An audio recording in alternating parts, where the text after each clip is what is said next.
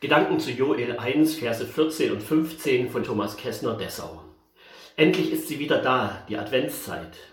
Und ich gestehe, ich liebe diese Zeit vor dem Weihnachtsfest. In den Tagen vor dem ersten Advent wird die Wohnung festlich geschmückt. Der Herrnhuter Stern gehört natürlich dazu und der Adventskranz und die Schwibbögen für die Fenster und die Pyramide und natürlich Räucherkerzen, deren Duft durch die ganze Wohnung zieht. Zum Glück bin ich kein großer Liebhaber von Süßigkeiten. Schokolade, Marzipan und Pfefferkuchen sind für mich keine große Versuchung. Im Internet ist zu lesen, dass die Deutschen über Advent und Weihnachten insgesamt 72 Millionen Kilo zunehmen. Das seien im Schnitt ein bis drei Kilo pro Bundesbürger. 19 Prozent der Deutschen haben ein einfaches Mittel dagegen gefunden. Die Waage wird über die Festzeit schlichtweg ignoriert. Wohl die wenigsten Deutschen wissen, dass die Adventszeit ursprünglich eine Fastenzeit war. So wie die siebenwöchige Passionszeit vor dem Osterfest waren die Adventswochen eine Buß- und Fastenzeit vor dem Weihnachtsfest. Man bereitete sich so für die Ankunft des Herrn, und zwar im doppelten Sinn.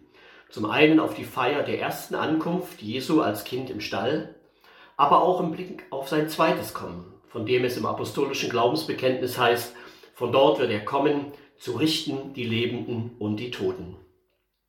An diese ursprüngliche Art, die Adventszeit zu begehen, erinnern mich die Worte des Propheten Joel.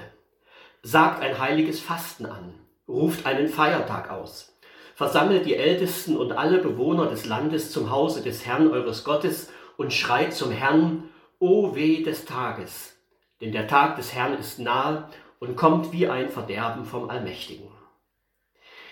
Die Weltgeschichte hat einen Endpunkt, den Tag des Herrn. Auf diesen Tag läuft alles zu. Nichts geht verloren, nichts wird vergessen. Alles kommt noch einmal zur Sprache und wird abschließend beurteilt. Joel sieht diesen Tag wie ein Verderben über die Menschen kommen. Wer wollte behaupten, vor diesem Richter bestehen zu können? Manchmal sagen wir scherzhaft zu einem Menschen, wenn ich dich sehe, dann fallen mir alle meine Sünden ein. Wenn wir vor Jesus, dem Weltenrichter, stehen, wird dieser im Scherz gesagte Satz kein Spaß mehr sein. Dann werden uns tatsächlich alle unsere Sünden wieder einfallen, auch die, die wir sorgsam versteckt und mühevoll verdrängt haben.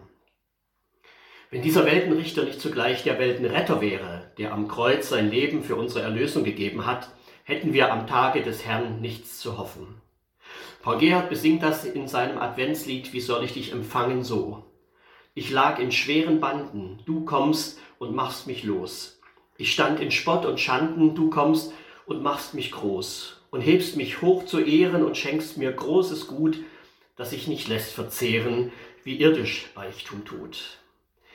Das verändert meine Situation am Tag des Herrn grundlegend. Obwohl mir dann alle meine Sünden einfallen werden, kann ich mit Paul Gerhard glauben, auch dürft ihr nicht erschrecken vor eurer Sündenschuld. Nein, Jesus will sie decken mit seiner Lieb und Huld. Er kommt, er kommt den Sündern zu Trost und wahrem Heil, schafft, dass bei Gottes Kindern verbleib ihr Erb und Teil. Der Tag des Herrn wird's ans Licht bringen, für wen dieser Tag ein Tag des Verderbens oder ein Tag der unverdienten Freude sein wird. An unserer Stellung zu Jesus wird sich dies entscheiden. Paul Gerhard besingt dies in der letzten Strophe seines Adventsliedes. Er kommt zum Weltgerichte, zum Fluch dem, der ihm flucht. Mit Gnad und süßem Lichte dem, der ihn liebt und sucht. Ach komm, ach komm, o Sonne, und hol uns allzumal zum ewigen Licht und Wonne in deinen Freudensaal. Ich wünsche Ihnen eine gesegnete Adventszeit, Ihr Thomas Kessner.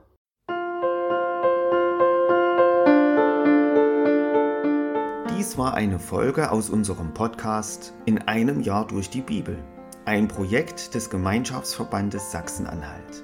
Morgen geht es weiter. Unsere Arbeit und auch dieses Projekt lebt fast ausschließlich von Spenden. Wenn Sie unseren Podcast mit einer Spende unterstützen möchten, so ist uns das eine große Hilfe. Dies geht per Überweisung an Empfänger LKG Nordhausen.